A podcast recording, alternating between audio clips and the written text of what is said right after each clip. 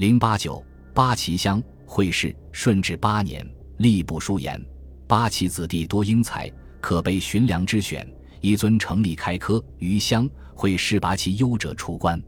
于是八旗乡会试正式开始。不过，八旗子弟取得官职，不完全需要通过科举的方式，因而很长一段时间内，八旗子弟乡会试时举时停。直到康熙朝中叶，清政府决定八旗与汉人一体应试，八旗乡会试才步入有序轨迹。八旗乡会试的内容，先是骑射，合格者再应策论。乡试是满文或蒙古文一篇，会试则为满文或蒙古文两篇。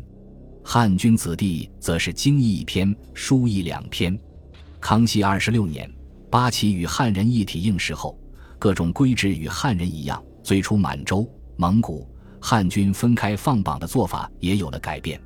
清前期的科举制度是维护满族贵族和汉族地主阶级等联合专政的封建国家利益的制度，其阶级性是非常鲜明的。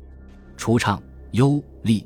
造之家的子弟没有考试资格外，就是一般下层群众的子弟，实际上也不可能参加考试。这样，参加科举考试的则只有官僚和地主阶级的子弟。另外，科举制度发展到清前期，其消极因素日益明显，特别是以八股文作为考试的主要文体，对人才的摧残和对思想的禁锢，比以往更是有过之而无不及。正因为如此。清前期统治阶级对是否实行科举制度也有过争论。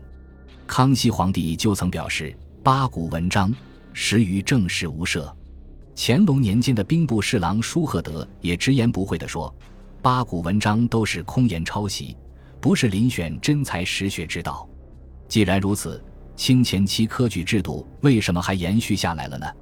那是因为统治阶级非不知八股为无用。而牢笼治士，驱策英才，其数莫善于此。